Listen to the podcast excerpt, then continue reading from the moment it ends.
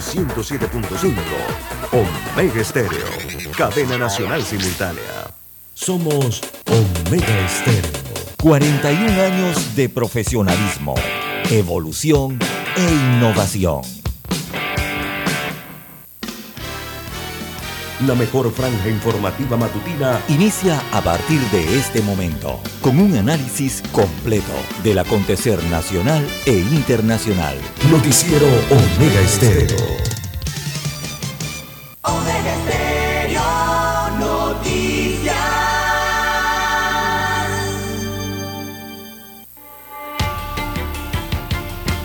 A continuación, los titulares con los hechos que son noticias hoy.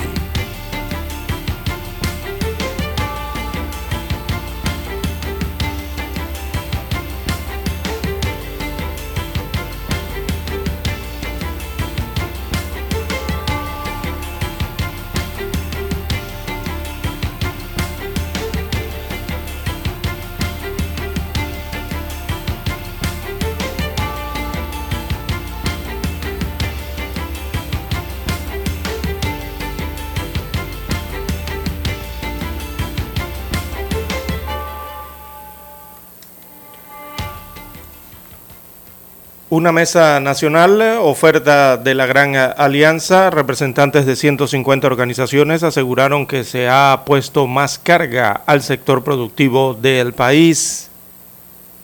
También señalan que el país necesita más comisiones anticorrupción. Alertan sobre los precios del hostigamiento judicial a periodistas y, medios de comunicación social.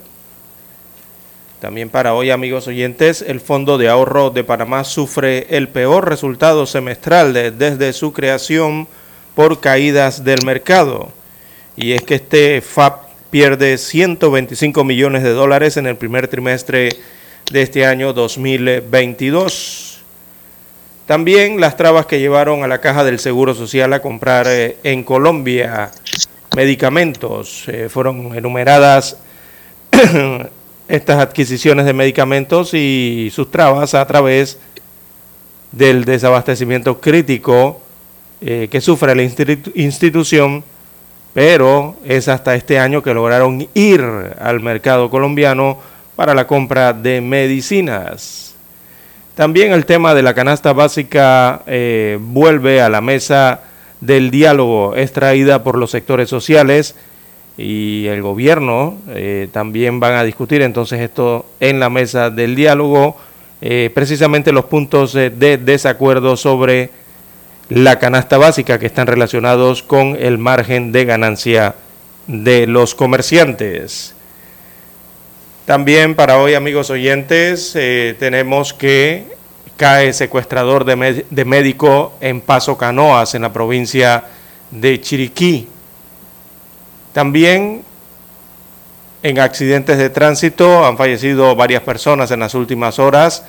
Eh, billetero muere atropellado en la vía principal. También un agente del Senafrón eh, muere producto de accidentes de tránsito, al igual que un hombre a caballo.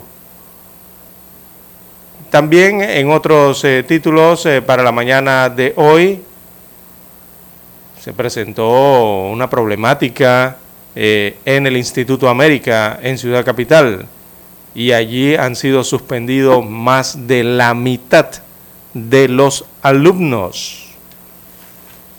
También para hoy tenemos que sorteo pagará un millón de dólares. Se trata del gordito del zodiaco que se realizará el próximo viernes 2 de septiembre este popular eh, sorteo en Panamá. También para hoy tenemos que eh, Panamá no pudo con el poderío de Nicaragua y queda eliminado allá en Williamsport, un duro golpe al deporte eh, infantil. Así que el partido terminó 8 por 1 es la segunda derrota consecutiva de los eh, panameños en la Serie Mundial de Williamsport. Anteriormente habían, eh, no habían logrado el objetivo con los de China Taipei. Así que pierden ante Nicaragua el partido vital y quedan eliminados de este torneo internacional. También para hoy a nivel eh, internacional, amigos oyentes, tenemos que para el día de hoy, eh, primera ministra de Finlandia enfrenta nueva polémica por foto de una fiesta en la residencia presidencial. También eh, tenemos que hoy se celebran las elecciones en Angola. La fecha es clave desde la segunda, perdón, desde la guerra civil que, perdón, eh, sufre este país. Bien, estas y otras informaciones eh, durante las dos horas eh, del noticiero Omega Estéreo. Estos fueron nuestros titulares de hoy. En breve regresamos.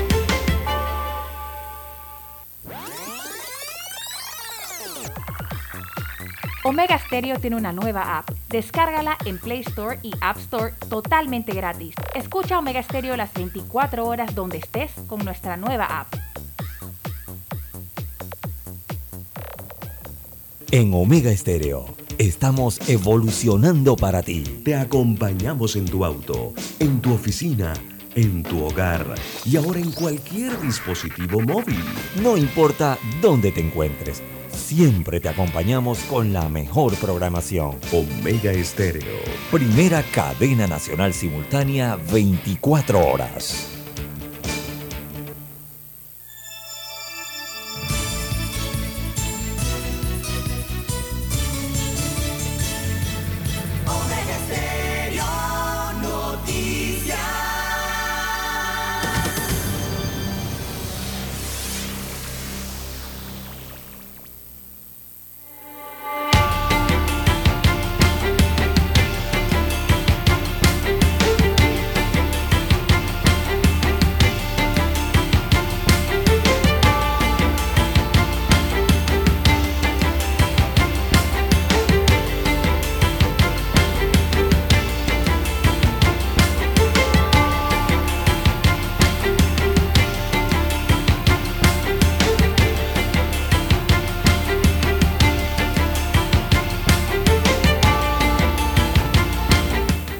Amigos y amigas, muy buenos días. Hoy es miércoles 24 de agosto del año 2022.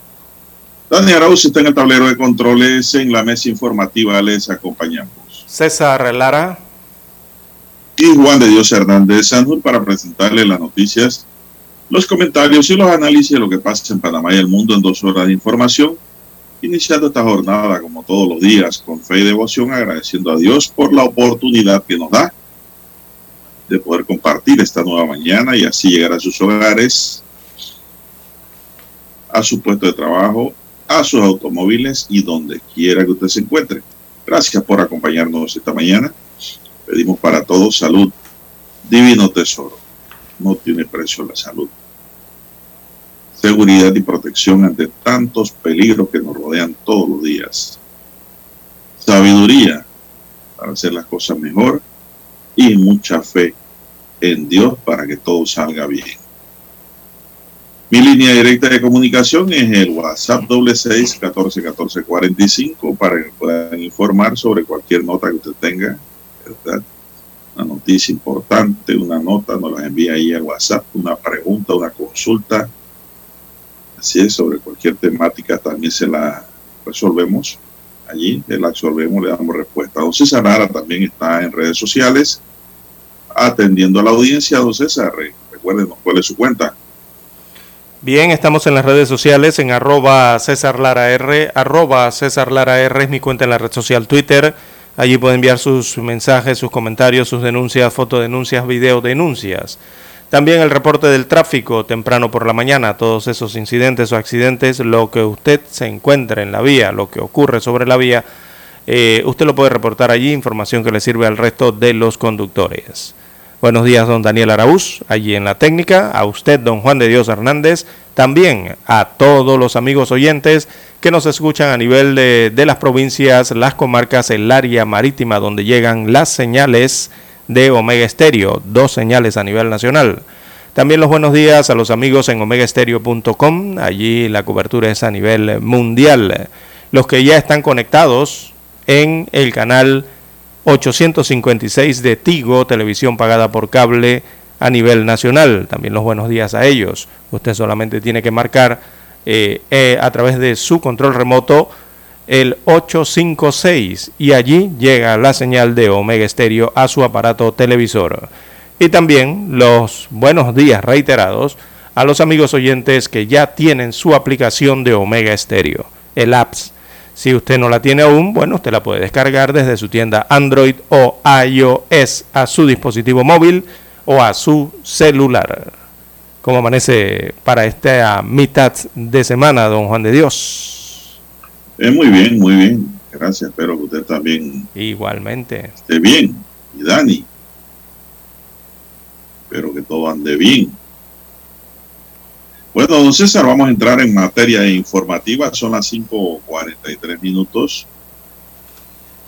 5.43 minutos. Oiga, ¿qué es lo que está pasando en el Instituto América? César, ayer se formó un revolú. Tremendo revolú se formó entre padres de familia y profesores de disciplina del Instituto América, ubicado en Betania, luego de que ayer más de la mitad de los estudiantes de este plantel que llegaron pasadas las 12 y 40 del mediodía, inicialmente se les prohibió la entrada. Luego fueron retenidos durante cuatro horas de clases en el gimnasio y finalmente enviados a sus casas con una suspensión de un día. Los padres de familia visiblemente molestos se presentaron al plantel a reclamar por lo ocurrido ya que el reglamento interno del América establece que el estudiante puede llegar hasta media hora después de la hora de entrada, lo cual es a las 12 y 50, mediodía. Según una fuente que solicitó la reserva de su nombre, ayer las puertas del Instituto América fueron cerradas antes de la hora de entrada, ya que el plantel se suscitó un caso de venta y consumo de drogas, según informó a los estudiantes el profesor Alex Hernández, director del colegio. Ayer los profesores de disciplinas del Instituto América, unidad, unidades de la Policía la Niñez y Adolescencia y los presuntos estudiantes involucrados en la venta y consumo ventilaban el caso en el Salón América, mientras que los alumnos que llegaron tarde permanecían retenidos en el gimnasio. La molestia de los padres radica en el hecho de que una tardanza según el reglamento del plantel solo hace un llamado de atención y no una suspensión, ya que después de cuatro suspensiones acumuladas el estudiante puede ser votado del colegio. Por el momento la situación se mantiene tensa en las puertas de entrada, puesto que los padres aseguran que no van a permitir que esto siga ocurriendo y el director dice que tienen que acatar el reglamento. Eso es lo que ayer se dio, don César, un pandemonio, pero lo cierto es que hay que ser disciplinado, César. Si usted no es disciplinado en la escuela, usted no va a ser disciplinado en la vida. Esa es una máxima. No sé qué piensa usted de este revolú. Bueno, don Juan de Dios, ahí hay una mezcla de dos situaciones. O, las, eh, o la problemática fue por una supuesta venta de estupefacientes eh, en, el, en la instalación educativa pública o fue por un tema de eh, un horario eh, de entrada de estudiantes al centro educativo. O sea, un, horario preestablecido, ¿no? ya por algún tipo de reglamento que rige este centro educativo. por una de las dos causas habrá sido esta suspensión de los estudiantes. Eh, creo que se están mezclando las dos situaciones allí. No, yo creo eh, que la situación, no, el que han sorprendido en esa negociación ilegal está votado. exactamente. La suspensión es para los que llegan tarde. Así es. Los centros educativos... Eh, para eso no es nuevo, César. No, no. los centros educativos... llega tarde a cualquier lugar. Eso, eso se vale porque a veces uno no tiene el control del tiempo, ¿no? ¿Quién no llegó tarde en algún día de su vida a la escuela? Así es. Los centros educativos. Y emotivo. Sí, los centros educativos Pero establecen. Lo que no se debe volver es una costumbre. Exacto, establecen un horario, eso es, eso es evidente, ¿no? Todos los centros educativos establecen un horario de clases o de entrada a clases y eso lo hacen a su discreción. Regularmente el horario es a las 7 de la mañana o el turno vespertino eh, me parece que es a las 12 eh, y 30 o 12 y 40, algo por allí. Eh, es en horas del mediodía. Eh, no antes, ¿no? no antes de esa hora o no después de esa hora. Eh, ahora lo cierto es que sí tienen que cumplir con el reglamento del colegio Don Juan de Dios y si el reglamento establece que hay un uniforme, hay una, una forma de aspecto, ¿verdad?, de, en el estudiante y hay un horario que cumplir y unas formas de conducta dentro de la institución, eso hay que cumplirlo y eso acarrea sanciones. Si usted no lo cumple, evidentemente acarrea sanciones. Ahora, el por qué los estudiantes llegan tarde, eso habrá que investigarlo. Ay, no han dicho por qué llegan tarde, simplemente dice, llegan tarde, pero no han dicho por qué. ¿Y por qué gran cantidad de estudiantes? Si usted me dice que uno, dos, tres, cuatro unidades, cinco o diez llegan tarde de toda una matrícula de 1.500, de 2.000 estudiantes, digo, uno pensará que habrá sido alguna situación que se presentó, ¿no? Eh, de camino al colegio o alguna situación personal. Pero aquí señalan que la mitad, o sea, hay demasiado estudiante, demasiada cantidad de matrícula que eh, llega todos los días tarde. Entonces tiene que haber una razón.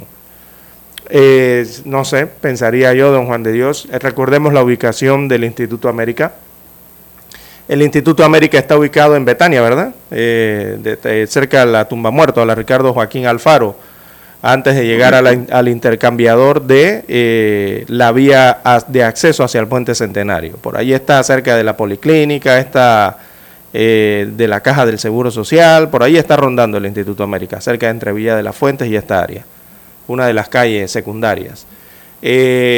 allí, don Juan de Dios, cada mañana, cada mediodía y cada tarde eh, se forma un embotellamiento. La verdad es que infernal, producto de la entrada y salida de estudiantes y también coincidente con las horas picos, ¿verdad? Porque esas son calles secundarias alternas que son muy utilizadas por los conductores dentro de la ciudad capital.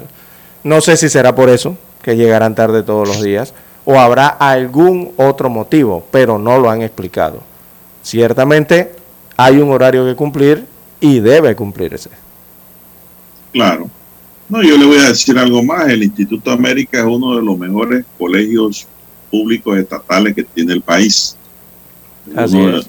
De, los institutos. Aquí en Ciudad Capital. Donde, sí, señor, donde se, donde se respetan los reglamentos. que hayan querido relajar el tema es otra cosa. Lo digo porque conozco ese, ese instituto muy bien, don César. Muy bien, por cierto. Tengo razón para conocerlo. Y sé que es un instituto muy disciplinado, en donde los estudiantes salen bien preparados para enfrentar eh, la Universidad de Panamá o la universidad que sea. Pero el tema, don César, es que se ha dado un relajamiento allí, ahora con el retorno a clase después de la pandemia.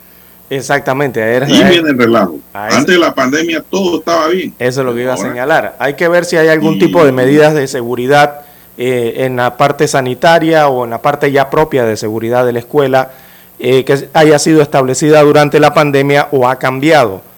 Eh, eso no lo sabemos, ¿no? Si, si hay algunas medidas que han cambiado en cuanto a eso. Simplemente la responsabilidad es del padre y del estudiante. y lo otro. Los padres no los padres no pueden respaldar que sus hijos estén llegando tarde a clase, a menos que, es una causa. Sí, es que esa nota, es que esa nota eh, está como incompleta, don Juan de Dios, insisto en eso. ¿Por qué? Porque recordemos que muchas escuelas, y me parece que el Instituto América está dentro de ellas, han establecido controles de entradas y salidas de sus alumnos por diversas problemáticas. Por eso señalo que me parece una noticia mezclada entre un asunto que tiene que ver con una supuesta venta de estupefacientes, entre mezclada con el horario o, llegar o tener tardanzas, me refiero a tener tardanzas de muchos alumnos al llegar a la institución. Entonces hay que ver allí cuáles son los procesos internos del Instituto América, además del reglamento del horario de entrada. No sé si es que tienen que revisar a los estudiantes cuando llegan al colegio uno por uno, eso provoca retrasos, don Juan de Dios, y tardanza en la entrada a la primera hora de clases, por ejemplo. Eh, hay que ver si las medidas de bioseguridad en el tema del COVID ya fueron levantadas o no, eh, si se está siguiendo eso. Y eh, el problema con todo esto es que los padres de familia, claro que están preocupados porque un, este tipo de sanción en el horario o en la entrada, claro que al final les va a afectar en el tema de las calificaciones, don Juan de Dios, porque eso seguramente va a ir para el boletín, ¿verdad? Así que todo eso tiene cierto tipo de afectaciones. Hay que averiguar. Bien, vamos a hacer una pausa ahí. La mejor franja informativa matutina está en los 107.3 FM de Omega Estéreo, 530 AM Noticiero Omega Estéreo presenta los hechos nacionales e internacionales más relevantes del día. 7:30 AM. Infoanálisis. Con entrevistas y análisis con los personajes que son noticia. De 8 y 30 a 9 y 30 de la mañana. Sin rodeos. Con Álvaro Alvarado. De lunes a viernes. Por Omega Estéreo. Para anunciarse en Omega Estéreo marque el 269-2237. Con mucho gusto le brindaremos una atención profesional y personalizada. Su publicidad en Omega Estéreo. La escucharán de costa a costa y frontera a frontera. Contáctenos 269-2237. Gracias. En centrales telefónicas el teléfono es tu mejor opción. Te asesoramos y ofrecemos buena atención. Con años de experiencia trabajando para ti. La casa del teléfono, ubicados en Ya Brasil y hermosa. La casa del teléfono, líder de telecomunicaciones. La casa del teléfono, distribuidores de Panasonic. Ven a visitarnos casa del teléfono. 229-0465, lsdtcorp.com, distribuidor autorizado Panasonic. Omega Stereo tiene una nueva app. Descárgala en Play Store y App Store totalmente gratis. Escucha Omega Stereo las 24 horas donde estés con nuestra aplicación totalmente nueva.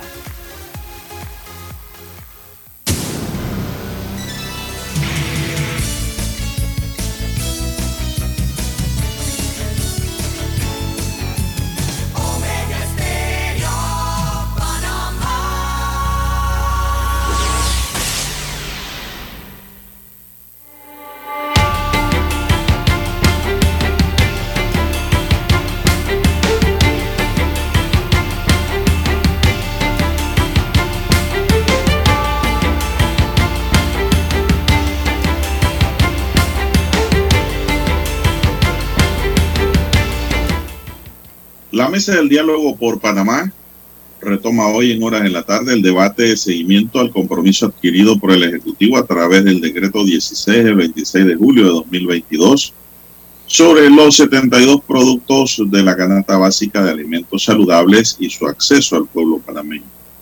La mesa entró en un receso el domingo sin la presencia del Grupo Bastión de Lucha del Oriente Chiricano porque aducen que el gobierno nacional ha incumplido los acuerdos.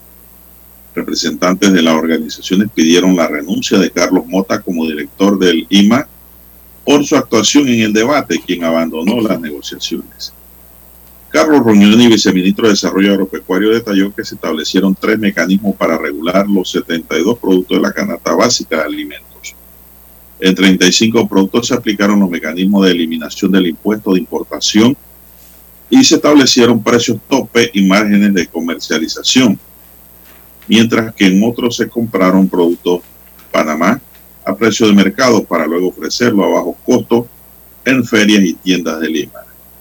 Los productores que más se han vendido, los productos que más se han vendido en las ferias de Lima son el azúcar, el pollo, huevo, aceite, café y frijol chiricano. Estamos vendiendo un vagón de alimentos por feria con esto llevamos alimentos directamente del productor al consumidor sin intermediario, indicó. el sábado 20 de marzo, luego de cuatro días con 11 rondas de preguntas y la mesa de contacto del Ejecutivo y sus alianzas lograron acordar la creación de una Comisión Nacional Ciudadana para la lucha contra la corrupción que definirá su composición y esquema de funcionamiento. Estaría integrada por dos representantes, mucha atención, la comisión ¿eh? Estaría integrada por dos representantes del Bastión de Lucha del Oriente Chiricano, dos por la Alianza Pueblo Unido por la Vida y dos por la Alianza Nacional del Pueblo Organizado. Cada miembro titular tendrá un suplente. También la comisión podrá dictar su reglamento interno de funcionamiento. A esta comisión se trasladará la discusión de los 32 puntos planteados por la alianza en su propuesta relacionada con el tema de transparencia y anticorrupción, tomando en consideración el marco legal que fijan las normas jurídicas vigentes. De esta forma se concluye el debate del punto 7 sobre corrupción y transparencia de la agenda consensuada de la mesa de diálogo por Panamá. En el caso del tema de la reducción de energía eléctrica, las partes llegaron a disensos tras cuatro días de un profundo análisis y debate sobre el mercado del servicio eléctrico. Bueno, la nota sigue, don César. Ya es historia. Creo que lo novedoso sería ver si lo Bastión de Lucha regresa a la mesa. lo novedoso y el director de Lima también regresa a la mesa. Entonces aquí lo único que vamos a ver es un alargue es cuando usted va al partido de béisbol, don Juan de Dios, y está en la novena entrada, y bueno, el partido se va a extra inning, y uno no sabe si será solamente un inning extra, o si serán dos innings, o si serán tres, o si serán cuatro, o si serán cinco. Es lo que está pasando ahora mismo. Eh, recordemos que los acuerdos alcanzados por esa mesa del diálogo entre la parte gubernamental y la parte de los movimientos populares, en este caso, había establecido esos 72 productos de la canasta básica que ellos llaman ampliada y que estarían bajo medidas económicas especiales, o sea, en la venta en los comercios de forma especial. Eso es lo que establece el acuerdo y lo que se acordó y lo que se decretó y lo que se puso en estas normativas, ¿no?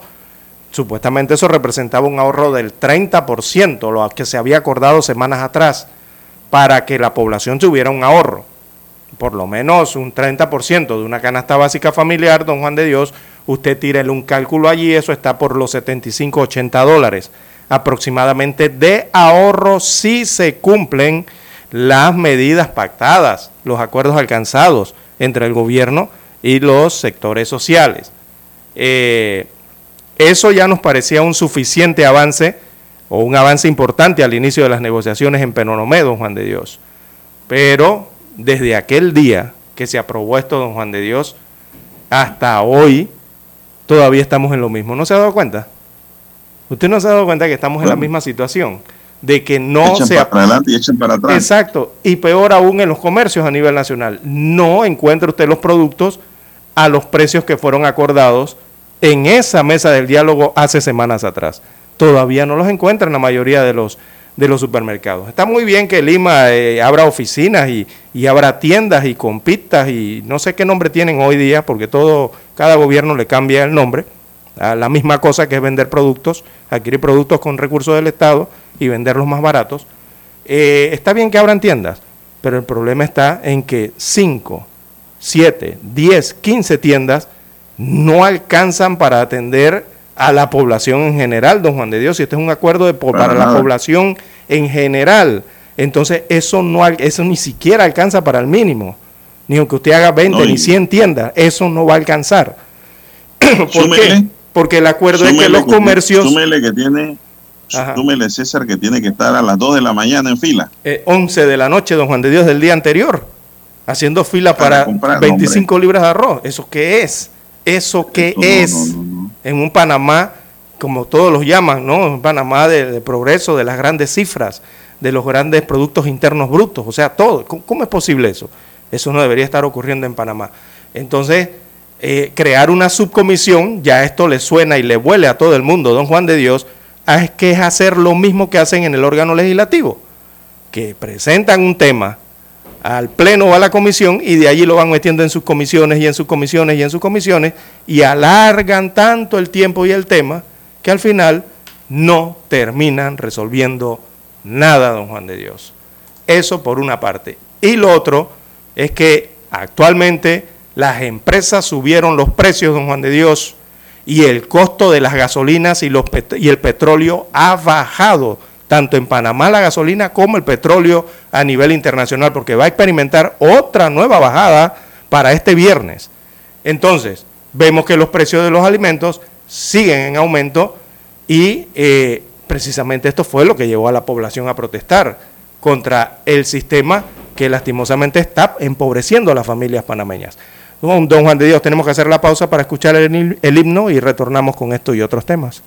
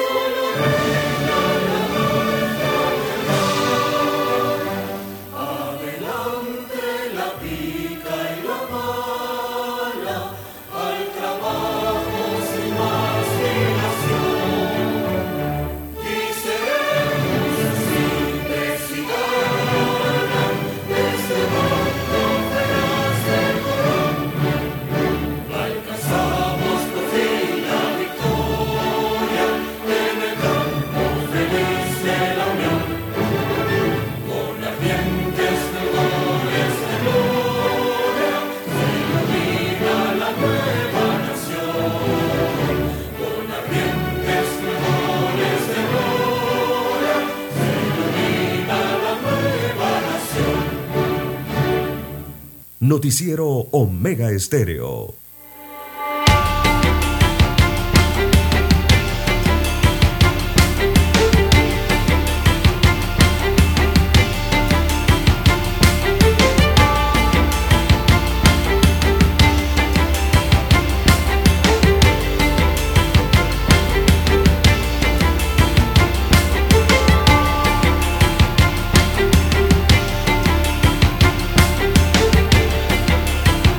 Bien, amigos oyentes, las seis, seis minutos de la mañana en todo el territorio nacional. Como comentábamos eh, del tema de la mesa del diálogo y eh, la temática que va a, llevar, va a ser llevada a una subcomisión eh, sobre el precio o el costo o cómo va a ser, cómo continuará la aplicación del acuerdo para bajar los precios de la canasta básica ampliada de 72 productos eh, bueno, en Panamá, don Juan de Dios, amigo oyente, sigue siendo difícil en el país para muchas familias, don Juan de Dios, eh, solventar, primero que nada, sus gastos, por una parte, por la crisis ya vivida por el COVID-19 y la crisis económica que se empeoró con el COVID-19 en el país. Eh, sigue siendo eso muy, muy difícil para algunos panameños porque muchos siguen eh, lo que vemos en los comercios por una parte con el tema de la canasta alimentaria es que muchos comercios siguen sin bajar los precios de los productos acordados en ese decreto ejecutivo firmado por el presidente constitucional, eh, que son los precios que están condicionados, ¿no? Los precios de, la, de estos 72 alimentos, por una parte. Eso ya va condicionado por un decreto. Y lo otro es que también sabemos que hay precios que van condicionados por los precios de la gasolina en el país. Entonces aquí se logró un acuerdo de tres balboas con 25 centésimos para contener o lograr bajar en algo esos precios que ya iban experimentando eh, tímidamente un aumento, pero que en medio de todo esto, don Juan de Dios, aún con el precio bajo del combustible, eh, vemos que siguen en aumento los precios, ¿no? Eh, la gasolina ha bajado y eh, seguirá bajando esta semana. Este viernes quizá hay anuncio, según las tendencias que se ve a nivel internacional de la cotización del petróleo y los combustibles, viene o trabaja más.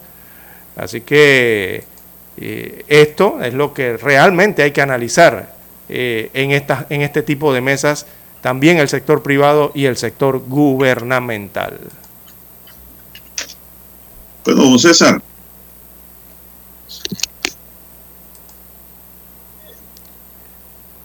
Bien, las seis nueve, seis nueve minutos eh, de la mañana en todo el territorio nacional.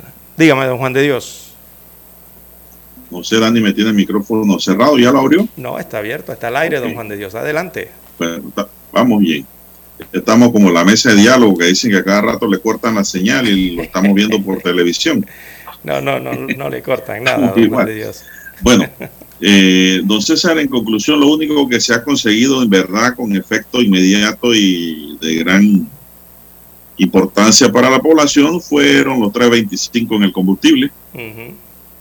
Y eso porque eso va subsidiado, eso hay que pagarlo de todas maneras. Le están fiando el combustible. Pero todo lo demás, don César, ha sido eh, han sido acuerdos de cumplimiento imperfecto. Eh, no son acuerdos perfectos, porque es difícil también, ¿no? La forma en cómo se está acordando esto, y máxime cuando no está ese actor que falta en la mesa, don César. Quiera si o no, hay falta un actor. Sí, el sector privado. El sector el productivo. Sector privado, el sector productivo. Es la gran realidad. A mí me hubiera gustado escuchar al sector productivo justificando por qué no tiene los productos por el cacho de la nube, de la luna. Me hubiera gustado verlo por televisión, pero no, no, dicen que no podían participar. Yo no entiendo por qué. Debieron dejar entrar por lo menos un grupo, el más significativo que pudiese saber que era como el CONEP, que participaran. Eso por una parte. Eh, bueno, César, eh, yo creo que esta mesa al final de la historia va a terminar nuevamente en las calles. Va a ser bien honesto. Eh, yo también me temo eso, don Juan de Dios, sobre todo por los... bien honesto de cómo estoy viendo esto.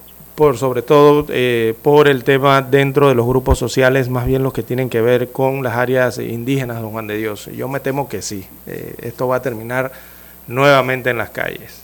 Porque realmente este, estos grupos sociales en el área indígena, lo principal que están, lo que están ellos tratando de lograr, evidentemente ante la situación que están viviendo, es el tema de los alimentos. Quizás el combustible no tanto, en los temas de corrupción, digo, son importantes, pero no, para, pienso yo que lo principal para ellos es el tema de la canasta básica, de los alimentos. Eso es lo principal para ellos. Y si no se logra esos acuerdos y en los comercios, en las abarroterías, las tienditas, los mini super o quienes les abastecen allá en estas áreas eh, del país, eh, si ellos no ven esos precios allí, o sea, no pueden disfrutar de esos precios, eh, va a haber una problemática seria, don Juan de Dios. Eh, eh, el tema, don César, también es que en esa mesa se están pidiendo cosas que el gobierno no tiene respuesta inmediata. Entonces, ni les puede dar respuesta. Usted ve cuando hacen las preguntas a la mesa. Ese no, esa, en esa mesa no está el presidente. Hay preguntas que no tienen respuesta también, que hacen los tres grupos. Eh, siento que esa mesa está coja realmente, don César. Así lo veo yo, no sé cómo usted lo ve. Es una mesa que está, para mí está coja. Bueno, esperemos que las cosas avancen y que estemos equivocados y que todo termine bien. Y yo lo que veo aquí, don César, es que también la mesa eh, tiene su componente político, don César. Y ya viene el 2023, que es un año eminentemente político, y esta mesa no va a cerrar de aquí a diciembre, don César, es mi cálculo, y el otro año van a seguir con el tema. Sí, es que la problemática aquí en la mesa, don Juan de Dios, directamente, o sea, lo que está sobre la mesa, muy aparte de lo que ya se ha dicho en los medios de comunicación, Dígame usted, que se iba a ¿qué han logrado sobre la energía eléctrica? El, problema principal ahora de la mesa con los alimentos es cómo financiar eso. Es que es ahí donde está la problemática. Sobre la medicina. También cómo financiar. Ayer fue una farmacia todo vacío, las estanterías. Están una en cuarentena, chica. dicen ahora. Sí. En los alimentos, usted encuentra por aquí uno rebajado, te, digamos usted va a, al Rey de Milla 8, ahí encuentra un producto rebajado, para encontrar otro tiene que ir al extra que está por tumba muerto, ¿no? Eh, para encontrar otro tiene que ir al Riva Smith de Villa España, y así sucesivamente. Para encontrar otro producto rebajado tiene que ir a Supercarne de Coclé, allá en la provincia de Coclé. ¿Esto qué es? Tiene que hacer no están pit, todos rebajados en el mismo supermercado. Tiene que hacer como siete pit stop en la carrera. ¿Y cu cuánto te Cuando, cuesta eso en tiempo y gasolina? Y gasolina. en la carrera, en vez de hacer un solo pit stop, eh, tiene que hacer como siete, ocho, quién sabe. Para ver si logra llegar a la, yo, mesa, y yo, a la yo, meta. Y yo pienso, y pienso que todas esas son trabas que ha puesto el propio, el propio comercio la propia empresa privada. Es que es un tema de financiamiento. El... Porque ellos dijeron que no iban a cumplir eso. Uh -huh. Y así, así no se cumple, como le acabo de, de, de, decir. ¿Y quién le puede decir algo? Bueno, ahí está el problema de gobernabilidad, ¿no? Exactamente, porque aquí la pregunta al final. Entonces, los gobiernos que quieren imponer un régimen de, un régimen de, diríamos nosotros, de fiscalización y de eh, de cumplimiento a lo que se dicte como norma, entonces esa tiene que tener eh, una cola prístina. Nadie lo puede señalar. Es un gobierno de sacrificio y de trabajo para que usted vea si no van a aceptar las cosas como son. Pero un, gobierno que no ha hecho el más mínimo esfuerzo por medidas de austeridad y sacrificio en el gasto público, mire que el propio Conel le llamó la atención por el tema del presupuesto que viene, que hagan mejor uso de eso. Entonces, usted tiene un gobierno en el 2024 que parte de cero, ¿no? imponiendo reglas reales, imponiendo reglas reales, factibles y democráticas. Esas reglas se tienen que cumplir. Pero como está ocurriendo esto, en una mesa de diálogo en donde realmente están participando por parte del gobierno, yo diría un segundo cuadro, don César. Uh -huh. Póngase a ver. Sí, sí, ahí cierto. cuál es el primer cuadro. no, es que el primero que debe estar sentado allí es el ministro de Economía y Finanzas, o el viceministro de Economía y Finanzas, o los directores de, de Economía y Finanzas eh, de cargos eh, de esa institución, don Juan de Dios, porque esto es un tema de plata ya el tema de que los anuncios lindos y todo, ya eso pasó. Ahora en la mesa lo que hay es cómo pagamos esto. ¿Quién lo va a pagar? ¿Lo paga la empresa privada de sus fondos? ¿Lo pagan los sectores sociales eh, aportando más o de sus fondos? ¿O lo paga el gobierno de sus fondos? Porque alguien lo tiene que pagar. Esto es un tema de que en la Yo mesa los papeles son, finan aquí es finanzas, financiero, todo ya. ¿Qué capacidad, qué capacidad tienen los directores y viceministros que participan Exacto. en la mesa? ¿Qué capacidad de decisión tienen? Por Dígame eso, usted. por eso mismo, don Juan de Dios, debería estar eh, los altos cargos del MEF, Ellos son ahí como principalmente especie del de MEF. voceros. Y si son voceros, no tienen respuesta. El vocero lleva un mensaje, el vocero no da respuesta, lleva un mensaje. Bien, vamos a la pausa, don Dani, y regresamos.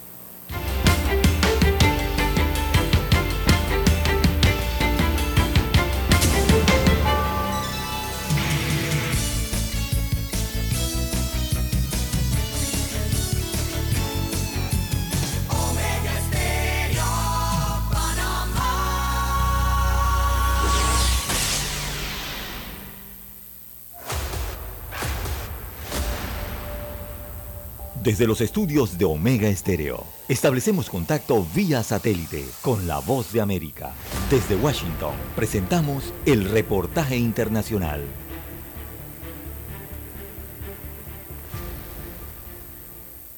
Las reformas planteadas a la Ley Especial del Consejo de Defensa y Seguridad Nacional han despertado inquietud entre los diferentes partidos políticos en Honduras, principalmente los de oposición, que denuncian que los cambios buscan concentrar todo el poder en una sola figura, que sería similar a la presidenta Xiomara Castro. Con las reformas, la nueva conformación del Consejo de Seguridad estaría integrada por el titular del Poder Ejecutivo, asistido por un secretario ejecutivo y un secretario adjunto con plenos poderes, y además los cambios, según el proyecto, busca dejar fuera del Consejo a los titulares del Congreso Nacional, la Corte Suprema de Justicia, el Ministerio Público y las Fuerzas Armadas de Honduras. El objetivo sería recuperar la independencia de los poderes del Estado. Rafael Sarmiento, miembro del partido de gobierno e integrante de la Comisión de Seguridad de la Cámara de Diputados, dijo que cada una de las dudas expresadas serán despejadas una a una. ¿Y qué es lo que corresponde ahora? Entonces lo que corresponde ahora es eh, seguir verificando con ellos las observaciones que tengan, las dudas que puedan tener para tener la concertación poder eh, leerlo en segunda lectura y en el tercero pues discutirlo. El proyecto fue remitido por el Poder Ejecutivo al Congreso Nacional para buscar su aprobación, debido a que un número mayor de parlamentarios votaron en contra al no tener claridad sobre las reformas. Por su parte, Tania Pinto, vocera del Partido Nacional, ahora en la oposición, señaló que la ley es considerada como una amenaza a la democracia. Además, crea una figura que tendría iguales poderes a los conferidos a la presidente Xiomara Castro, se entiende el caso del secretario ejecutivo, a quien se le pretenden delegar las funciones que en materia de defensa y seguridad se le otorgan en la Constitución al presidente de la República. Para el analista político Edgardo Rodríguez existe una concentración de poderes y esto es malo para una democracia. Esta intención de todo lo que está pasando en el país, repito, la concentración de poderes está ya instalada en Honduras van por la Corte Suprema de Justicia en enero. Y Rodolfo Pastor, secretario de la Presidencia, dijo que todo operará bajo la supervisión del nuevo Consejo de Defensa y Seguridad. Una secretaría técnica, es una secretaría ejecutiva en, la que la presidenta delega un grado de responsabilidad para que le permita a ella coordinar a nivel técnico, ejecutivo, ejecutar, valga la redundancia, la operatividad del Consejo. Oscar Ortiz, Voz de América, Honduras. Escucharon vía satélite desde Washington el reportaje internacional. La mejor franja informativa matutina está en los 107.3 FM de Omega Estéreo, 530 AM. Noticiero Omega Estéreo presenta los hechos nacionales e internacionales más relevantes del día. 730 AM. Infoanálisis, con entrevistas y análisis con los personajes que son noticia de 8 y 30 a 9 y 30 de la mañana, sin rodeos, con Álvaro Alvarado, de lunes a viernes, por Omega Estéreo.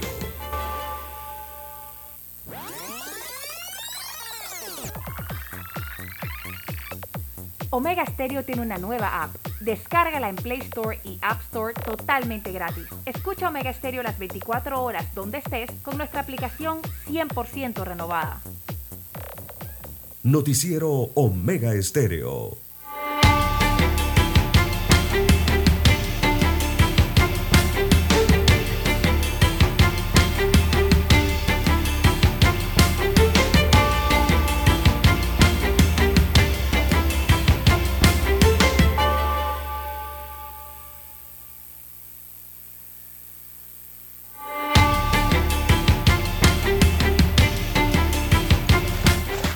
Bien, don César, bueno, nos informan aquí de que hubo un secuestro en Chiriquí, don César.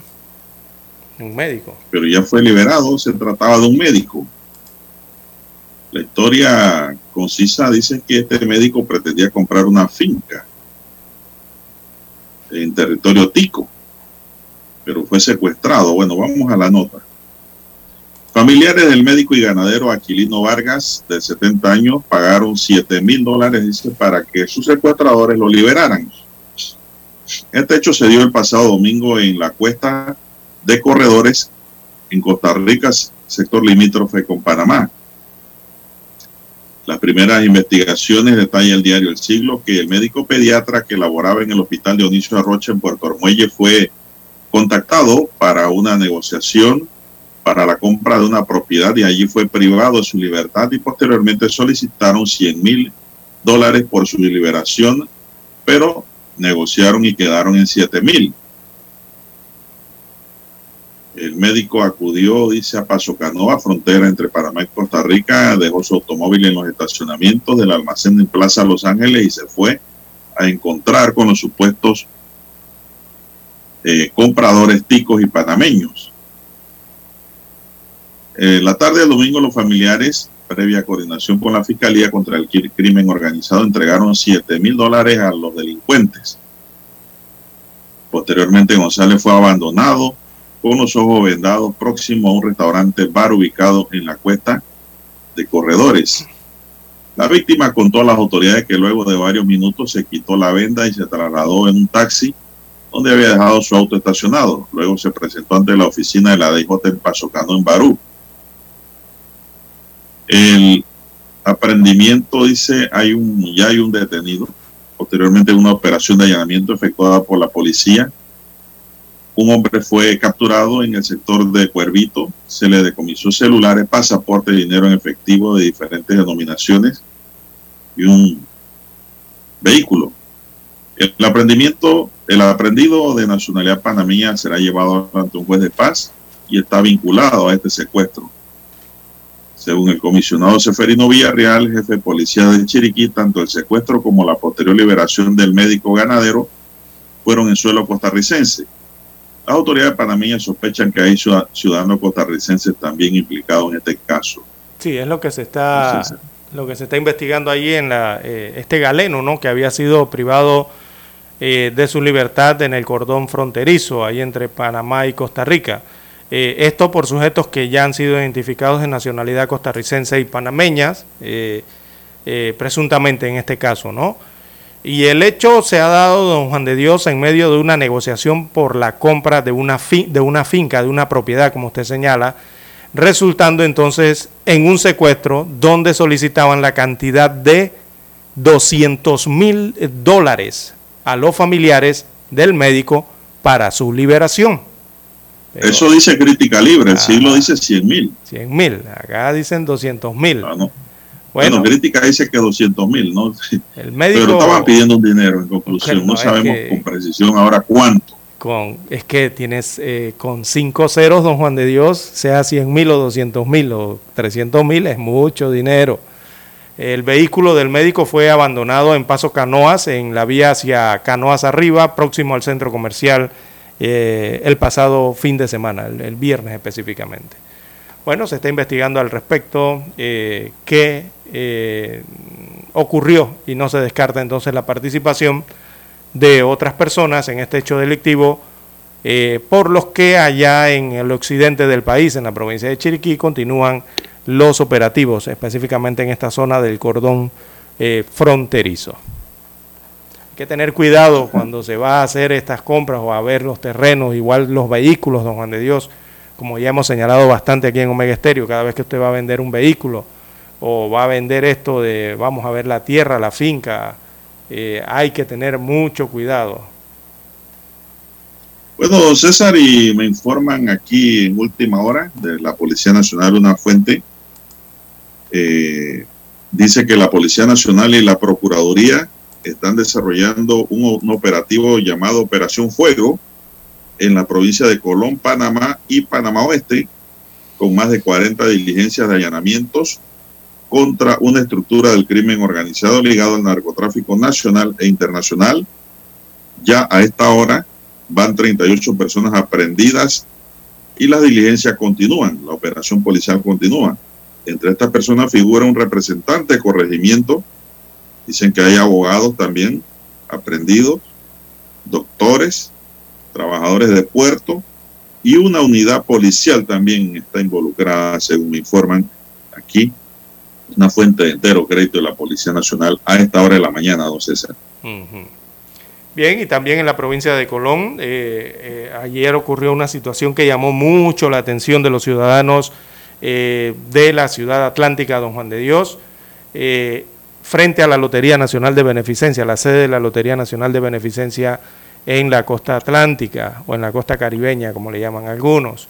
Y es que, don Juan de Dios, eh, hay un video que comenzó a circular en las redes sociales de un agente de seguridad de una empresa privada lanzando una bolsa de transporte de dinero llena en la entrada de la sede de la Lotería Nacional de Beneficencia en la calle 9, Avenida Balboa, allá en la ciudad de Colón. Esto encendió inmediatamente las alarmas de eh, las autoridades y también de la población colonense al enterarse de esto, ¿no? Así que este suceso llamó mucho la atención, de, sobre todo de la Policía Nacional, ya que la situación fue captada por las cámaras de videovigilancia también del Centro de Operación Nacional, este es el CON, eh, instaladas en ese sector, por lo cual se enviaron eh, a ese punto unidades linces de la policía lince, ¿no? Para reforzar la seguridad y evitar lo que se observaban podría ser un posible robo. Entonces, la Lotería Nacional de Beneficencia, por su parte, emitió un comunicado explicando la situación.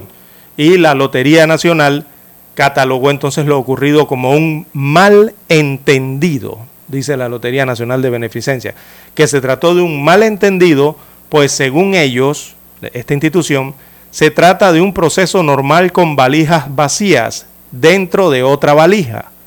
Así que la entidad explicaba a través de varios posts colgados en su cuenta de Twitter que la bolsa fue colocada frente a la entrada del edificio para ser trasladada a la ciudad de Panamá por el camión, en este caso era un camión blindado de color rojo, el cual brinda el servicio de transporte de bienes, valores a esa institución. Así que lo cierto es que el tratamiento que se le dio a la valija denota la aplicación, según el diario Crítica hoy, de un mal procedimiento, ya que si la bolsa hubiera estado vacía, como asegura la lotería, no se hubiera requerido un camión de transporte de valores para su traslado, según señala el diario Crítica Libre hoy. La verdad es que estuvo muy raro eso, don Juan de Dios. Por eso llamó la atención. Así es. Bueno, don César, hay que hacer un alto aquí, dice Dani, porque tenemos que escuchar el periódico. Para anunciarse en Omega Estéreo, marque el 269-2237. Con mucho gusto le brindaremos una atención profesional y personalizada. Su publicidad en Omega Estéreo. La escucharán de costa a costa y frontera a frontera. Contáctenos 269-2237. Gracias. Omega Estéreo, 24 horas en FM Estéreo. Desde los estudios de Omega Estéreo, establecemos contacto vía satélite con la voz de América. Desde Washington, presentamos el reportaje internacional.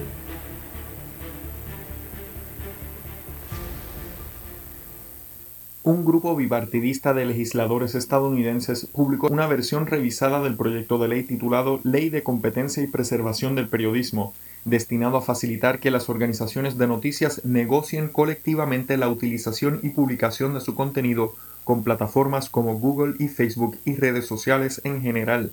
La ley eliminaría los obstáculos legales a la capacidad de las organizaciones de noticias para negociar colectivamente y asegurar términos justos con las plataformas que acceden regularmente al contenido de noticias sin pagar por su valor. Según un comunicado de prensa de los legisladores que incluye a la senadora demócrata Amy Klobuchar y al senador republicano John Kennedy, ambos miembros del Comité Judicial, y los miembros del Comité Judicial de la Cámara de Representantes David Ciciline, demócrata, y Ken Buck, republicano. Las grandes empresas tecnológicas como Alphabet y Meta no distribuían ganancias a medios locales más pequeños al publicar su contenido. Como resultado, desde 2005, los ingresos producidos por las publicaciones de noticias en todo el país han disminuido un 58% según News Media Alliance. Mientras tanto, Google y Facebook han podido capturar hasta el 70% de los ingresos por publicidad digital cuando los espectadores usan sus plataformas en línea para leer un artículo de un periódico local o pequeño. a una versión anterior del proyecto de ley presentada en marzo de 2021 se opusieron dos grupos comerciales de la industria tecnológica a los que pertenecen Facebook, la plataforma de la empresa Meta, y Google de Alphabet. El proyecto de ley actualizado cubriría a los editores de noticias con menos de 1.500 empleados a tiempo completo y a las emisoras de noticias fuera de la red. Les permitiría trabajar juntos para obtener mejores ofertas de Facebook, Google y otras grandes plataformas, según dice el comunicado de prensa. John F. Burnett, Voz de América, Washington. Escucharon vía satélite desde Washington el reportaje internacional.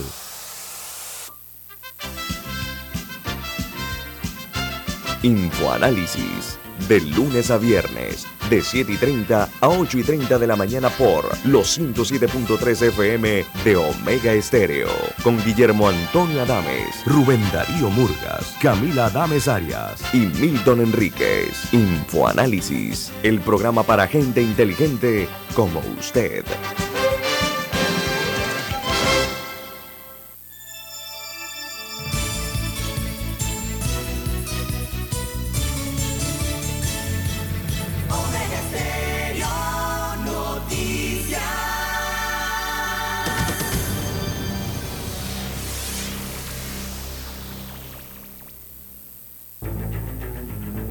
Las noticias impresas en tinta sobre papel. Con ustedes. Escuchando el periódico. Los titulares de las primeras planas de los diarios estándares de circulación en Panamá.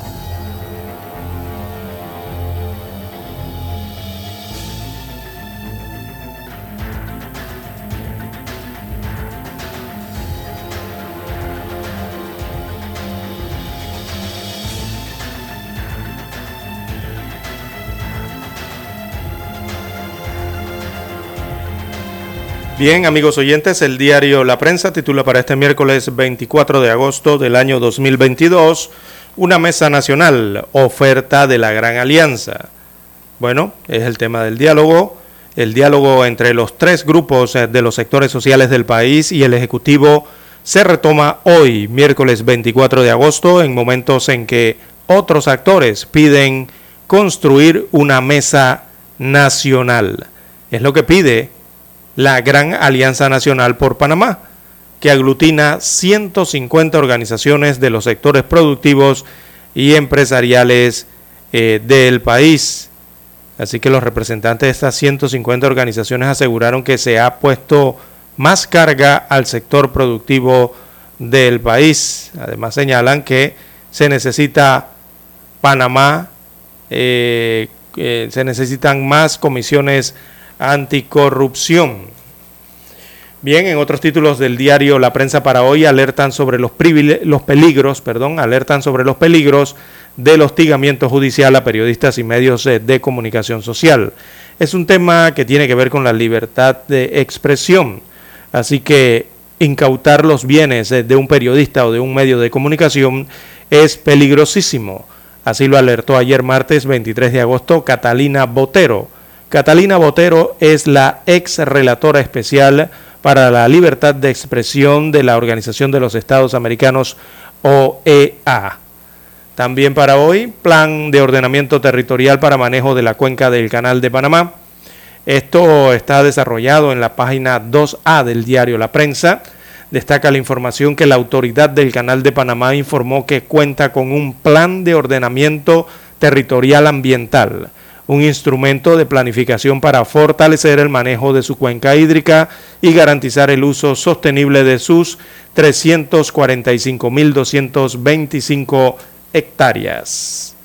En más títulos eh, del diario La Prensa para hoy, el Fondo de Ahorro de Panamá sufre el peor resultado semestral desde su creación y esto es por la caída de los mercados.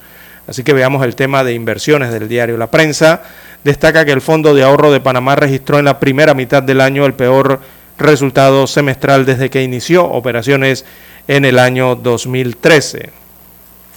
Así que las inversiones generaron un rendimiento bruto eh, negativo del 8.5% o una pérdida de 125 millones de dólares.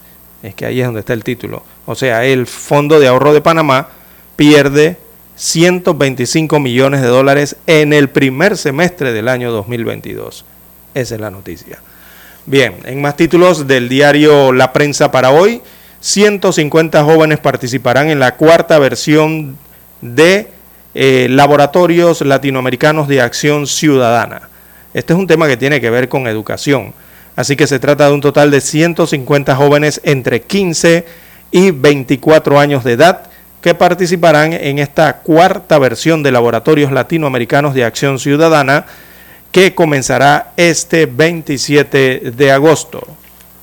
En más títulos de la prensa, en la sección de economía, tenemos el IMAE registró un crecimiento del 13.2% hasta junio.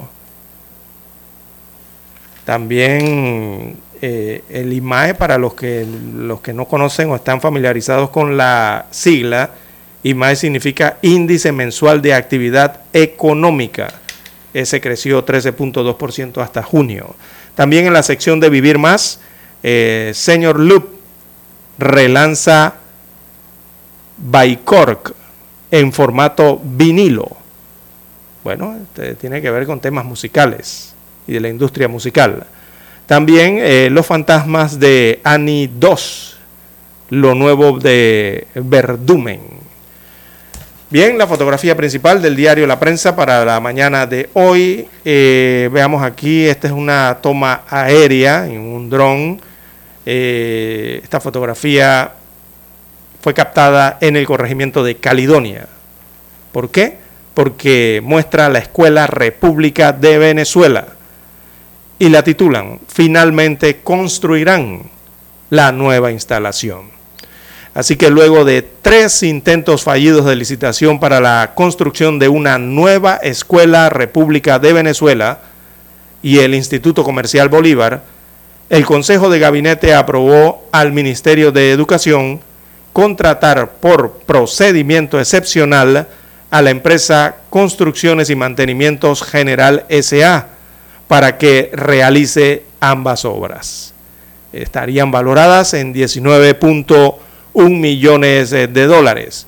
Así que las actuales instalaciones están en total deterioro, como muestra esta fotografía captada allí en el corregimiento de Caledonia. Bien, son los títulos del diario La Prensa para hoy. Pasamos ahora a revisar los títulos que presenta en primera plana la decana de la prensa nacional. Así es, don César. Vamos de inmediato a buscar aquí los titulares del diario La, diario la Estrella, la decana. Rápidamente tenemos que barreras impedían participación de fabricantes de medicamentos de Colombia el director de la Caja de Seguro Social, Enrique Lao Cortés, conversa con el diario La Estrella de Panamá sobre la negociación con el país vecino en torno a los fármacos. Encontramos que hemos tenido descuentos que van desde el 40 al 80% de los precios de los medicamentos de lo que compramos allá en Colombia en comparación a cómo lo pagamos acá en Panamá, dice Enrique Lao Cortés. Oye, la respuesta aquí al lado, don César, cerquitita, y no teníamos respuesta. Centroamérica crecería a 2,5% en 222. Panamá lideraría el ranking con 7,0%. Los partidos políticos son buenos, pero los que tenemos son malos, dice Yajaira Perén, y es precandidata por libre postulación y da las razones de su salida de Vamos y su postura sobre los partidos políticos. Debemos promover el cine que toca los derechos humanos, dice Edgar Soberón. Mesa de diálogo retoma el debate para el seguimiento de los acuerdos. DGI buscaría o buscará las opciones para reconocer a farmacias el descuento del 20% a jubilados. Pues calificará mérito legal del sumario seguido a tres ciudadanos, entre ellos Javier Tejera. Tribunal Electoral admite impugnación contra expulsión de 15 diputados de cambio democrático. Comisión de Salud retomará discusión del proyecto de ley que modifica la ley 1 de medicamentos. Feria Internacional del Libro demostró que Panamá sí lee. Con la Unión Europea como invitado de honor se llevó a cabo la octava edición de esta feria, muy concurrida, muy visitada y muy buen vendida, muy bien vendida. La gente compró muchos libros. También para hoy tenemos misión comercial estadounidense llega a Panamá. Es el tema del día de la estrella de Panamá. Japón reprocha despidos de oficiales de Marina y eleva su indignación a la presidencia. Esta es la Asociación de Prácticos de Marino.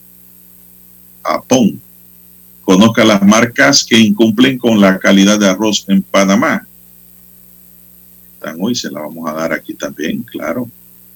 Denuncian un trato desigual de New York Times a empleados no blancos. También la digitalización es un elemento fundamental para la economía panameña, dice Raúl Katz. En los deportes, la terapia de este convulsionado mundo, el tulipán de hierro apuesta su última carta. El reconocido entrenador neerlandés, neerlandés llega al Mundial en su tercera incursión dirigiendo a la selección de Países Bajos, pretendiendo dejar un legado con la obtención del título. Serena Williams siempre querré estar vinculada de alguna forma al tenis, dice la estrella del tenis en el mundo. La estadounidense anunció que se retirará como tenista profesional una vez concluya el US Open, torneo que ha ganado en seis ocasiones. Costa Rica se convierte en uno de los destinos favoritos mundiales para practicar el surf. Conoce los elementos o los elegidos de Panamá que jugarán en el Campeonato Mundial U15. Turquía asegura que varios países miembros de la OTAN quieren que la guerra entre Ucrania y Rusia continúe. Grecia ha acusado a Turquía de llevar a cabo prospecciones y actividades de exploración de hidrocarburos de forma ilegal a poca distancia de varias de sus islas. Costa Rica se une a una coalición para limitar el consumo y producción de plástico. Según las autoridades, la contaminación por plástico ha alcanzado niveles sin precedentes en todo el mundo y se prevé que aumente considerablemente en las próximas décadas si no se toman medidas concertadas a nivel mundial. La unidad opositora de Nicaragua pide mantener la presión contra Ortega. Nicaragua vive una crisis sociopolítica desde abril de 2018 cuando masivas protestas contra Ortega fueron reducidas con ataques armados. Y casi 1.300 migrantes cruzaron el lunes el Canal de la Mancha, nueva cifra récord. Las autoridades han puesto sobre la mesa un endurecimiento de las leyes con un aumento de las penas para aquellos que entren ilegalmente en Reino Unido. Bien, amigos y amigas, estos son los titulares del diario La Estrella de Panamá y concluimos así con la lectura de los titulares correspondientes a la fecha. Vamos a la. Hasta aquí. Escuchando el periódico. Las noticias de primera plana, impresas en tinta sobre papel. 7:30 AM Infoanálisis, con entrevistas y análisis con los personajes que son noticia. La mejor franja informativa matutina está en los 107.3 FM de Omega Estéreo, cadena nacional. Para anunciarse en Omega Estéreo, marque el 269-2237. Con mucho gusto le brindaremos una atención profesional y personalizada. Su publicidad en Omega Estéreo la escucharán de costa a costa y frontera a frontera. Contáctenos 269-2237. Gracias.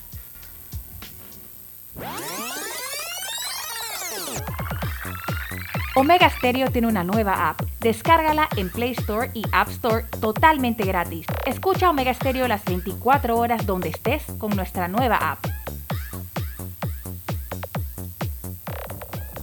Noticiero Omega Estéreo. Desde los estudios de Omega Estéreo, establecemos contacto vía satélite con la voz de América. Desde Washington, presentamos el reportaje internacional.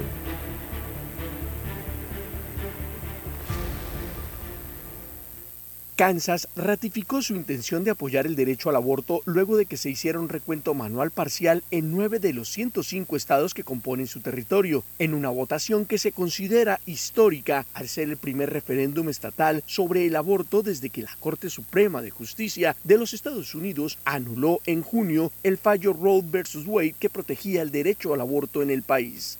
El recuento de votos fue impulsado por los activistas contra el aborto Melissa Levity y Mark Gaten, quien cubrió la mayor parte de los gastos, ya que este proceso solo se podrá realizar si las personas que piden el recuento tienen los fondos para cubrir los gastos de esta operación. Sin embargo, el resultado final solo varió en unas pocas decenas de votos, por lo que Gateson reconoció en una entrevista que era poco probable que cambiara el resultado. La mayoría de los condados lograron hacer su recuento un día antes del plazo final. Sin embargo, el condado de Johnson, que es el más poblado de Kansas, presentó demoras en el proceso de clasificación de votos y necesitó ayuda de trabajadores de otros departamentos, informó Fred Sherman, comisionado electoral del condado. Esto es casi como hacer un triatlón Ironman y tener que agregar otro maratón al final. Los votantes que acudieron a las urnas el 2 de agosto podrían escoger entre dos opciones, un voto negativo que señalaba el deseo de mantener las protecciones existentes contra el aborto, mientras un voto afirmativo le permitía a la legislatura endurecer las sanciones o prohibir el aborto. La votación catalogada como histórica rechazó una medida electoral que había eliminado las protecciones para el derecho al aborto de la Constitución de Kansas. El apoyo de los habitantes del estado a los derechos reproductivos de las mujeres fue superior en casi un 20% a la otra propuesta. Héctor Contreras, Voz de América, Washington. Escucharon vía satélite desde Washington el reportaje internacional. La mejor franja informativa matutina está en los 107.3 FM de Omega Estéreo. 5.30 AM. Noticiero Omega Estéreo. Presenta los hechos nacionales e internacionales más relevantes del día. 7.30 AM. Infoanálisis. Con entrevistas y análisis con los personajes que son noticia. De 8 y 30 a 9 y 30 de la mañana. Sin rodeos. Con Álvaro Alvarado. De lunes a viernes por Omega Estéreo. Problemas de tierra, accidentes graves, reclamos a aseguradoras, incumplimientos de contratos, reclamos de herencias, todo asunto civil y penal, consulte al 6614-1445. Ahora contamos con el servicio de asesoría, confección de pliegos de cargos, impugnación y defensa en materia de contrataciones públicas. 6614-1445. Licenciados Juan de Dios Hernández Sanjur y Belkis Hernández Díaz. Es momento de adentrarnos al mar de la información. Este es el resultado de nuestra navegación por las noticias internacionales más importantes en este momento.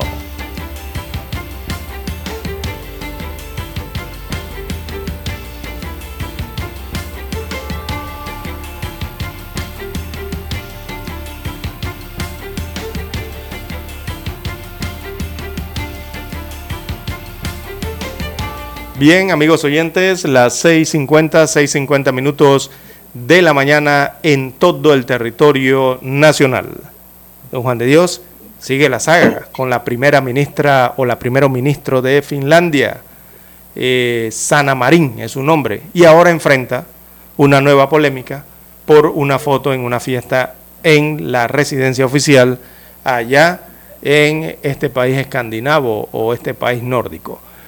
Eh, bien, eh, la primera ministra entonces enfrenta esta nueva polémica tras difundirse este martes en las redes sociales una foto subida en, de tono en dos, de dos amigas suyas, perdón, en Caseranta, que es la residencia oficial de los jefes del gobierno. En la fotografía subida al portal TikTok aparecen dos mujeres jóvenes besándose, con el torso casi desnudo y ocultando sus pechos con el letrero donde pone Finlandia, con un fondo azul muy similar al que utiliza Marín en algunas ruedas de prensa oficiales. La mandataria finlandesa admitió este martes a los periodistas que la imagen está tomada en, en Casaranta perdón, y que las dos jóvenes de la foto son amigas suyas, aunque pidió perdón por la instantánea, o sea, por la fotografía. Creo que esta foto no es apropiada. Me disculpo por ello, no deberían haber tomado esa foto, pero por lo demás no ocurrió nada extraordinario durante aquella noche, dijo Marín a la prensa. Así que la primera ministra eh, afirmó que las dos jóvenes formaban parte de un grupo de amigos a los que invitó a la residencia oficial el pasado 9 de julio, después de asistir a un festival de rock en el que le tomaron una foto en chaqueta de cuero y shorts eh, que dio la vuelta al mundo. Así que otra fotografía más eh, en donde está involucrada la ministra, la primer ministro de Finlandia. Bueno, bueno, bueno, César, ya eh, el tema del baile y la cosa, pero veo que van saliendo nuevos elementos. Pero ¿por qué no, ¿por qué no dejan a la ministra tranquila? Oiga, don Juan de Dios, en Finlandia usted va, usted vaya a Escandinavia a los países nórdicos. Noruega, digo, cuando usted vaya, Noruega, Suecia, Finlandia, que son los que están allá arriba en esa parte. Oiga, cuando usted va a los parques públicos en esos países, adivine cómo está la gente. no le tengo que decir más nada. Eso es algo tan regular, tan normal, y para ellos es tan natural que yo no entiendo por qué hacen tanto escándalo de fotografías que son naturales, normales, del diario vivir de los ciudadanos finlandeses o su forma de vivir allá en su país. Lo que ocurre es que eh, esto, cuando lo, tocan eh, otras áreas del planeta eh, resulta ser un poco más escandaloso, ¿no? Bueno, así son las cosas en Europa. Sí.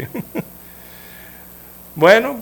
Eh, el narcotraficante nicaragüense Raduán Omar Zamora Mayorga, conocido como el Señor de los Cielos y patrón de los patrones en Nicaragua, fue extraditado a Estados Unidos desde Honduras y permanecerá detenido mientras dure su juicio, informaron ayer las autoridades estadounidenses. Zamora Mayorga, de 41 años, natural de Tegucigalpa, Honduras, nacionalizado nicaragüense, compareció el lunes ante el Tribunal Federal de, de Plano, en Texas, detalló el Departamento de Justicia en un comunicado. Fue acusado en junio de 2020 de conspiración para elaborar y distribuir cocaína con el conocimiento de que iba a ser importada y distribuida en Estados Unidos. Tras la orden de arresto emitido por Estados Unidos, fue detenido el 15 de mayo de este año en Honduras y extraditado el 18 de agosto. La acusación lo considera un importante miembro de una organización de narcotraficantes de gran escala que operaba en el continente americano y que utilizaba una sofisticada infraestructura para fabricar, adquirir, almacenar, transportar y distribuir cantidades de varias toneladas de drogas con destino a los Estados Unidos. César. Bien, en más informaciones a nivel eh, internacional. También tenemos que, bueno, Ucrania está de aniversario, don Juan de Dios, eh, en medio de toda la situación que vive, esa crisis allá en Ucrania. Eh, se ha registrado un aniversario sin festejos, eh, conmemoraron su independencia en medio del cumplimiento ya prácticamente de seis meses de guerra o de crisis entre Rusia e Ucrania. Así que las tensiones en la zona han aumentado luego del asesinato de la rusa Daria Dugina. Ante esto, desde Kiev, que es en Ucrania, temen posibles ataques por parte de Moscú o de Rusia. Así que este 24 de agosto, don Juan de Dios, de un 24 de agosto de 1999, el Parlamento de Ucrania había aprobado la independencia del país de la Unión Soviética. Eso fue en 1991, un día como hoy, dando inicio a una historia marcada por los acercamientos eh, a Occidente, intentando entonces dejar atrás el pasado. Sin embargo, esos fantasmas siguen rondando allí en Ucrania y así ha quedado claro hoy cuando celebran eh, estas efemérides y quedan estas efemérides relegadas prácticamente por la incertidumbre que se vive en el país y el miedo a la guerra que hay entre estos dos eh, países europeos. Bien, son las 6:56 minutos, avanza la mañana y tenemos que avanzar. El presidente colombiano Gustavo Petro dijo que el país garantiza el derecho al asilo y al refugio en una aparente alusión al chavismo que pidió a Colombia extraditar a Venezuela, un grupo de opositores solicitados por la justicia de ese país. En los últimos años, Colombia recibió a numerosos opositores venezolanos que llegaron al país para escapar de la persecución política y recibieron asilo aunque Diosdado Cabello, mano derecha de Maduro, no nombró a nadie, aseguró que existen varios opositores viviendo en Colombia que serán juzgados en ambos países. La Fiscalía venezolana ratificó la semana pasada la continuidad de una investigación penal contra 23 acusados por asociación para delinquir. Lo mismo, pues la mayoría está en Colombia. Y Gustavo Petro dice que el país garantiza el derecho al asilo. menos Gustavo Petro se apega a derecho. Bien, también. Maduro. También en Sudamérica, don Juan de Dios, en Perú, eh, la justicia peruana decidirá hoy, miércoles, la petición de 36 meses de prisión preventiva para la cuñada de Pedro Castillo. Pedro Castillo es el presidente de Perú. Así que la audiencia que inició el día, del, el día martes se ha prolongado por varias horas y se postergó hasta las 10 de la mañana hora local de Perú, eh, de esta jornada, o sea, de hoy miércoles. Allí se dará entonces a conocer la medida cautelar contra Jennifer Paredes, quien es acusada de integrar una red de corrupción que estaría liderada por el mandatario peruano supuestamente. Así que están en pausa, a las 10 de la mañana reinicia esa audiencia para tomar una decisión final respecto a este familiar del presidente peruano. Bien, don César, son las 6:59 minutos. Y bueno, y para cerrar, Cristina Fernández de Kirchner se defiende tras la imputación del fiscal, dice, ya tengo la condena escrita, dice la señora Fernández, en un discurso encendido de una hora y media de duración, la vicepresidenta argentina Cristina Fernández, Fernández de Kirchner, se defendió luego de que un fiscal pidiera 12 años de prisión para ella ya tengo la condena escrita, dijo Fernández, que apuntó que dureza contra la justicia y contra la oposición política. Al comienzo de su intervención desde el Congreso, en la que mostró el expediente y leyó intercambio de mensajes vinculados al caso, la vicepresidenta dijo que el juicio empezó con una ficción y que tenía un guion bastante malo, por cierto, además de falso. Afirmó que el sistema de justicia permite violar todas las normas y que nada de lo que dijeron los fiscales fue probado. Llevaron puro bochinche, como siempre. La vicepresidenta ya había criticado ferozmente la decisión de la fiscalía el lunes, afirmando en Twitter que no estaba ante un tribunal de la Constitución, sino ante un pelotón de fusilamiento mediático y judicial como los fiscales y jueces. Vamos a la pausa, don Dani. Son las 7 en punto de la mañana. Regresamos en breve.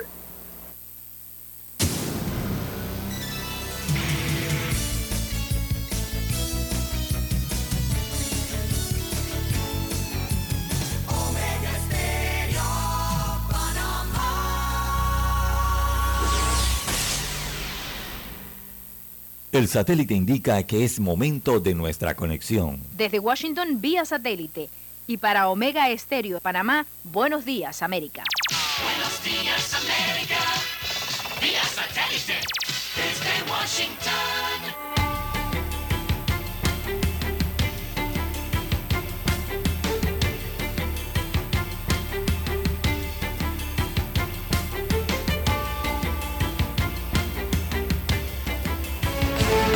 Juez pidió a fiscales en Nueva York que piensen detenidamente si quieren incluir en el juicio al ex secretario de Seguridad Pública de México, Genaro García Luna, pruebas de que intentó averiguar sobre la manipulación o el asesinato de testigos que hablen contra él.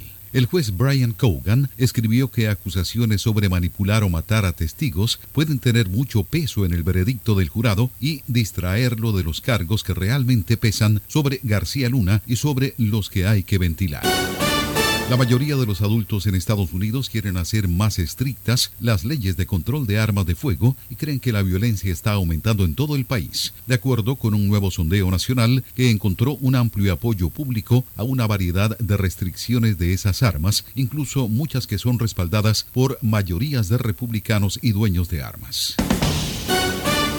Medio siglo después del fin de la era de Apolo de la NASA, la tan esperada prueba de la Agencia Espacial por volver a llevar a los astronautas a la superficie lunar está al menos a tres años, con gran parte del equipo necesario todavía en la mesa de diseño. Pero la NASA pretende dar un salto de gigante a sus ambiciones lunares con un lanzamiento el próximo lunes en Florida de un megacohete de nueva generación, el Sistema de Lanzamiento Espacial SLS y la cápsula de tripulación Orion. Las dudas sobre el proyecto de reforma a la ley del Consejo de Defensa y Seguridad enviado por el gobierno al Congreso Nacional en Honduras continúan en el país. Nos informa desde Tegucigalpa, Óscar Ortiz. Las reformas planteadas a la Ley Especial del Consejo de Defensa y Seguridad Nacional han despertado inquietud entre los diferentes partidos políticos en Honduras, principalmente los de oposición, que denuncian que los cambios buscan concentrar todo el poder en una sola figura, que sería similar a la presidenta Xiomara Castro. Los cambios, según el proyecto, busca dejar fuera del Consejo a los titulares del Congreso Nacional, la Corte Suprema de Justicia, el Ministerio Público y las Fuerzas Armadas de Honduras. El objetivo sería recuperar la independencia de los poderes del Estado. Oscar Ortiz, Voz de América, Honduras. El mecanismo COVAX ofreció a México 10 millones de dosis de vacunas contra COVID-19 para niños, dijo el subsecretario de Salud. Desde Washington vía satélite y para Omega Estéreo de Panamá hemos presentado Buenos Días América. Buenos días, América. La mejor franja informativa matutina está en los 107.3 FM de Omega Estéreo. 5.30 AM. Noticiero Omega Estéreo. Presenta los hechos nacionales e internacionales más relevantes del día. 7.30 AM. Infoanálisis. Con entrevistas y análisis con los personajes que son noticia. De 8 y 30 a 9 y 30 de la mañana. Sin rodeos. Con Álvaro Alvarado. De lunes a viernes. Por Omega Estéreo.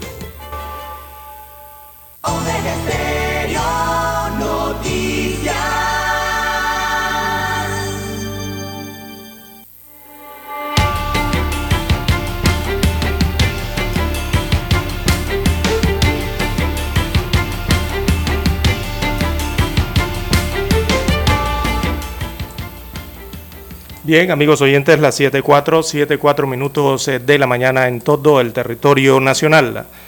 A esta hora de la mañana eh, hacemos conexión directa con la licenciada Carmen Sterling, eh, representante o gerente de ventas, en este caso, de Progreso, compañía dedicada a los fondos de pensiones y cesantías en nuestro país.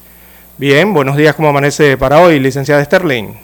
Muy buen día, César. Muy buen día, Juan de Dios. Para mí es eh, muy grato poder estar esta mañana acompañándolos a ustedes y a todos los oyentes de Omega Estéreo.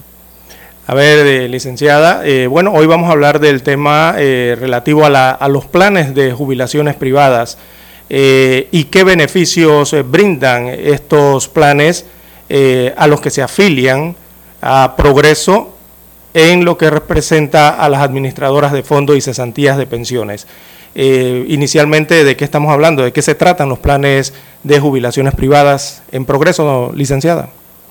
Bueno, mire, los fondos de pensiones privadas eh, vienen más que nada a jugar un papel importante como complemento a, a- lo que nosotros eh, debemos eh, recibir por parte eh, de la seguridad social. Es una alternativa de, en concepto privado, de concepto voluntario, completamente independiente, que cada uno de los panameños hoy en día debemos contar para poder garantizar cómo y con cuánto jubilarnos. ¿En, en qué se beneficia una persona como ahorrador de estas eh, nuevas alternativas que ofrece eh, Progreso? Eh, ti- ¿Tiene disponible eh, estas, estos beneficios a través de sus nuevos fondos conocidos como STAR, también como Basic y como Plus?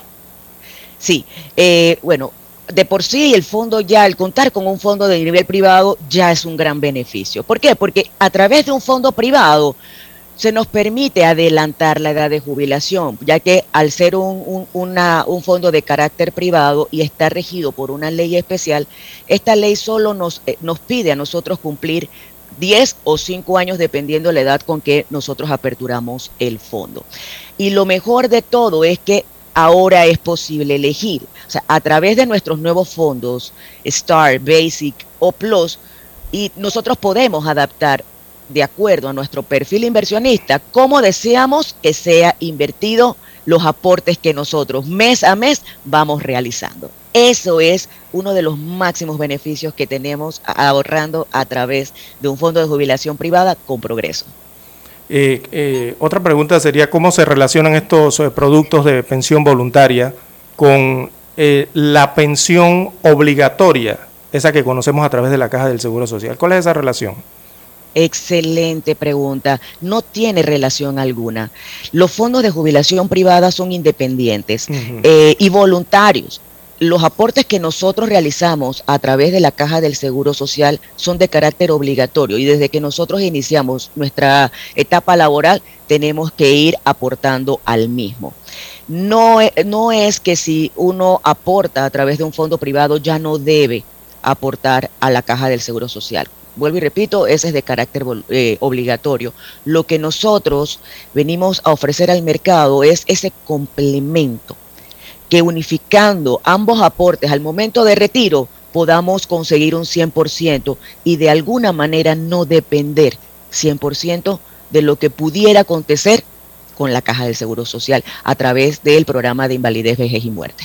Eh, muy bien. Eh, y, por qué debería eh, una persona considerar a Progreso administradora de fondos y cesantías de pensiones como la administradora de los fondos de pensiones y cesantías de esta persona. Por, por supuesto que sí. Eh, las razones sobran, muchísimas. Uno, eh, Progreso como administradora es subsidiaria de uno de los grupos bancarios más reconocidos de Panamá, como es eh, Global Bank. Eh, desde el 2014 firmamos un acuerdo, eh, somos una subsidiaria 100% del Grupo Global Bank. Aparte, le sumamos la experiencia y trayectoria que tiene eh, Progreso en la administración de estos fondos previsionales. tenemos ya 24 años que cumplimos este año en el mercado, experiencia de un grupo gerencial de gran trayectoria con mínimo 15 años de experiencia, calificación máxima por dos reconocidas calificadoras como, es, como son Fitch Rating y Moody's.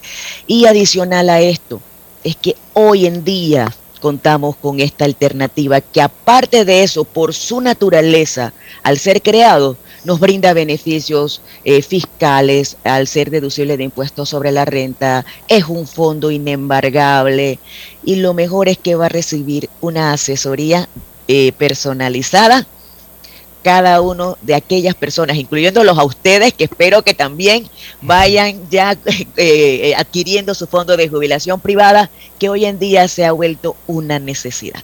Sí, se ha vuelto una decisión importante en la vida, eh, sobre todo este aquí en Panamá. Exacto. Este no es solamente nuestro, nuestro retiro, sino también el de nuestros hijos. Entonces consideremos todo esto al momento de hacer nuestra planificación financiera. Así es. Bueno, agradecemos a la licenciada Carmen Sterling, ella es gerente de ventas de Progreso, eh, administradora de fondos y cesantías de, de pensiones, con la cual conocimos un poco más sobre los nuevos productos, los nuevos fondos de pensiones que ofrece Progreso para la ciudadanía panameña. Muchas gracias por la atención. Gracias a ustedes, que tengan lindo día. Así es. Bueno, las 7.10 minutos, ya a las 7.11 minutos de la mañana, hacemos la pausa y retornamos. Desde el dominante Cerro Azul, Omega Estéreo cubre las provincias de Panamá, Colón, Darién, Panamá Oeste y las playas en los 107.3.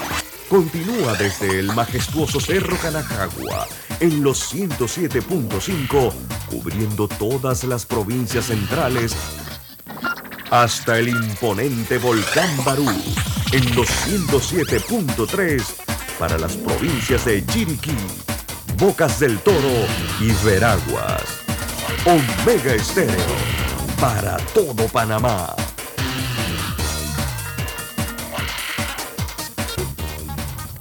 Omega Estéreo, cadena nacional.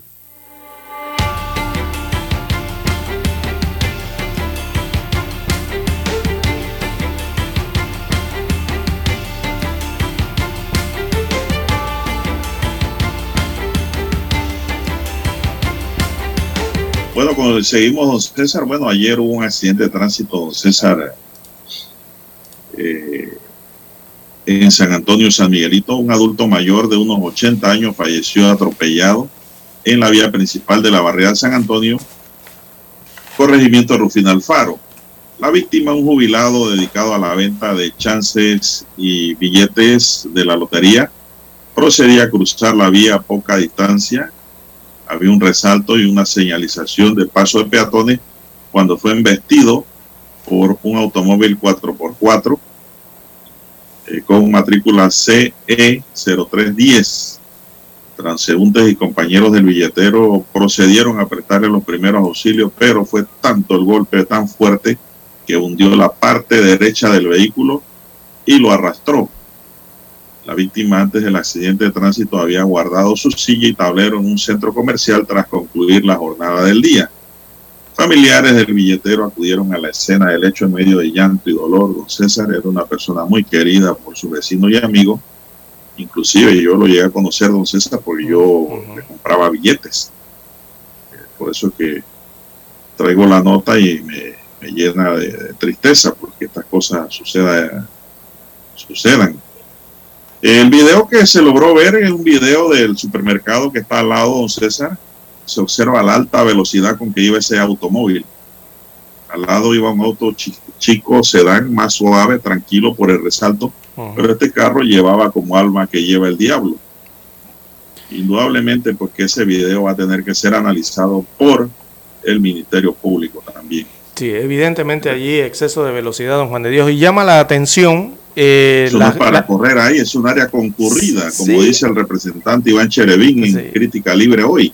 Y los videos y Digo la que esa avenida es concurrida, es comercial y de mucho tráfico, Y por lo lo que que ahí no hay que correr a alta Exacto. velocidad. Y lo que más llama la atención, don Juan de Dios, de los videos y la fotografía, es que el lugar donde queda el cuerpo de esta persona queda en un resalto. o no, sea, no, pero hay un resalto. Él fue atropellado prácticamente eh, a escasos eh, pulgadas o escasos metros de un resalto, casi en el resalto. Entonces, este vehículo a qué velocidad venía? Si hay un resalto en la carretera. Es increíble ver esto, ¿no? El resalto está pintado con sus líneas amarillas y todo, ¿no? Y allí yace No, el cuerpo de la persona tiene resalto, por- precisamente para proteger a los peatones, don César. Pero es increíble que haya ocurrido eso precisamente en un lugar donde los vehículos prácticamente disminuyen la velocidad casi que a cero. Y este vehículo vino a ese exceso de velocidad y ocasiona esta lamentable situación allí en el corregimiento. Ese es Rufín Alfaro, ¿verdad?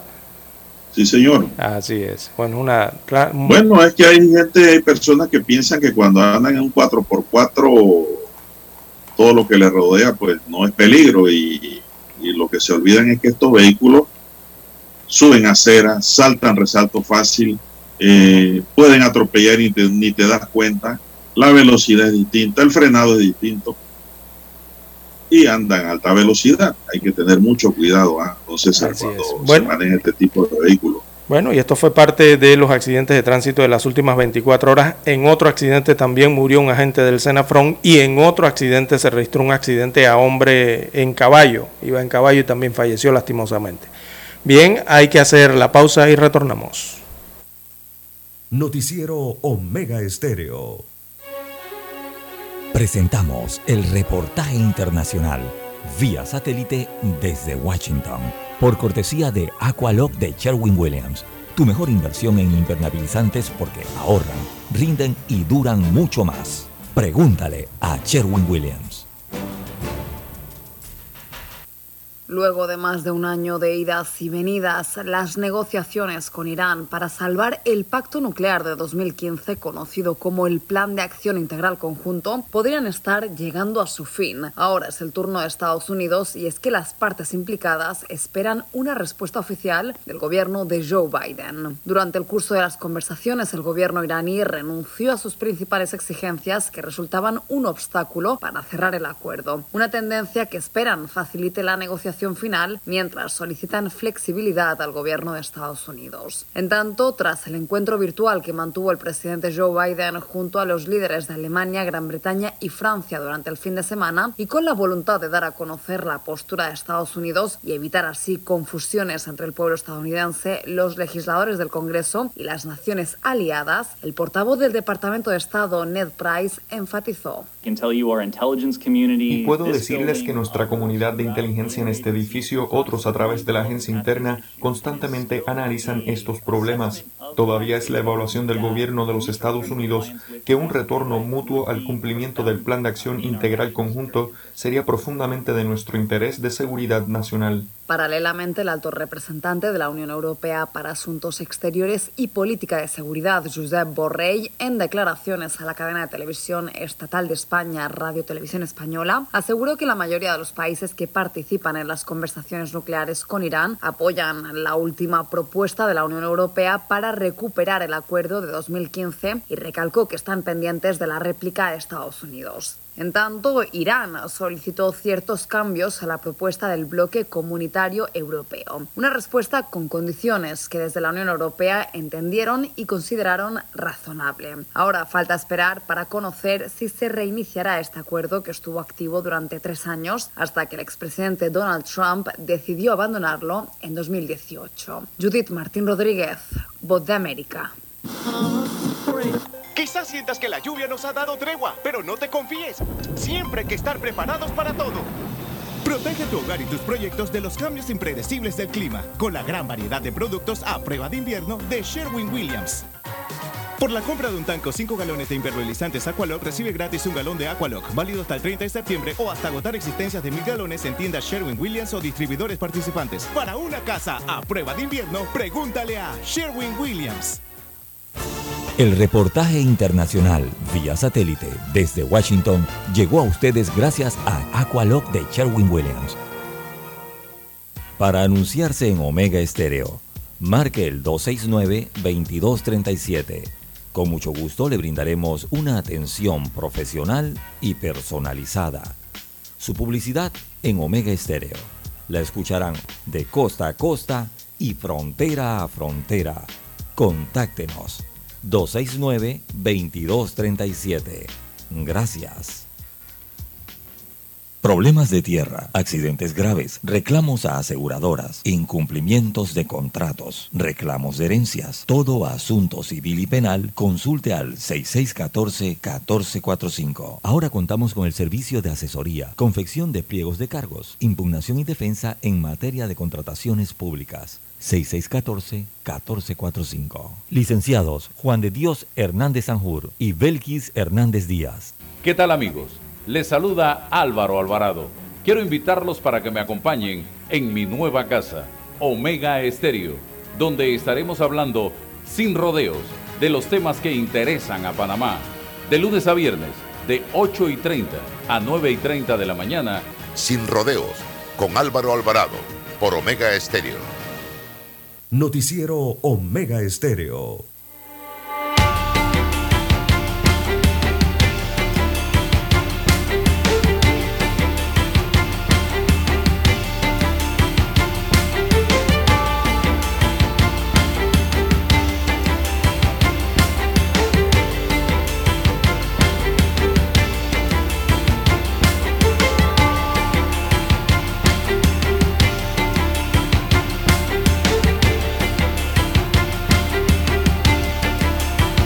Están en sintonía de Omega Estéreo, cadena nacional. Son las 7:20 minutos, amigos y amigas. A conducir con mucho cuidado. Los accidentes de tránsito están a la orden del día, como el que le acabamos de traer, en donde pues un vehículo conducido presuntamente, hay un periódico que dice que por un conductor, pero las redes decían que era una conductora.